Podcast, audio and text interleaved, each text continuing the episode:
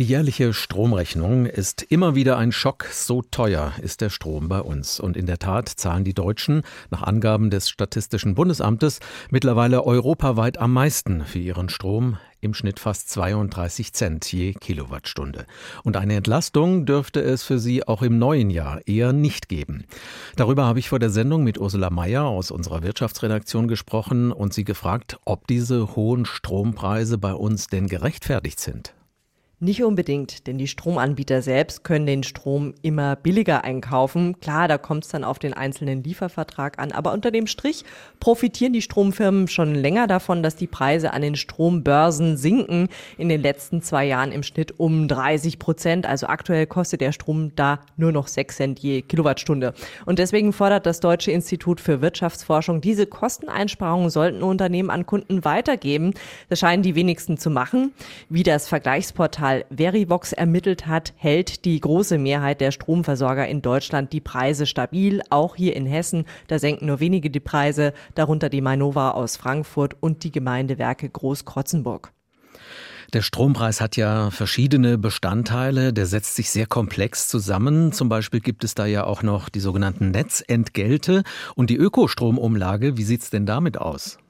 Was die Ökostromumlage, die EEG-Umlage angeht, die ist ja in den letzten Jahren schon ordentlich angestiegen. Und um einen weiteren Anstieg zu verhindern, hat die Bundesregierung jetzt eingegriffen, insgesamt 11 Milliarden Euro in die Hand genommen und sie gedeckelt auf 6,5 Cent pro Kilowattstunde Strom. Da wird sogar ein bisschen billiger. Auch da will der Bund Verbraucher gezielt entlasten, aber Verbraucherschützer kritisieren, da kommt kaum was an.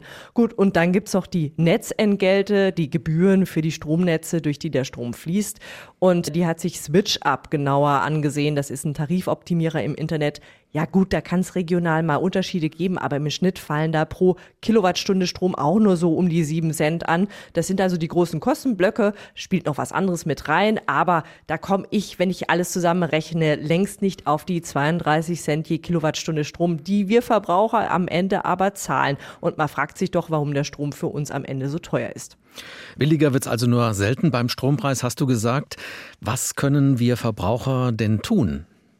Катя, Wechseln, wechseln, wechseln. Das gilt gerade für Menschen, die in der Grundversorgung sind, also etwa bei den Stadtwerken vor Ort, denn die Leute zahlen in der Regel die höchsten Preise. Laut Bundesnetzagentur ist das aber immer noch ein Drittel der aller Stromkunden.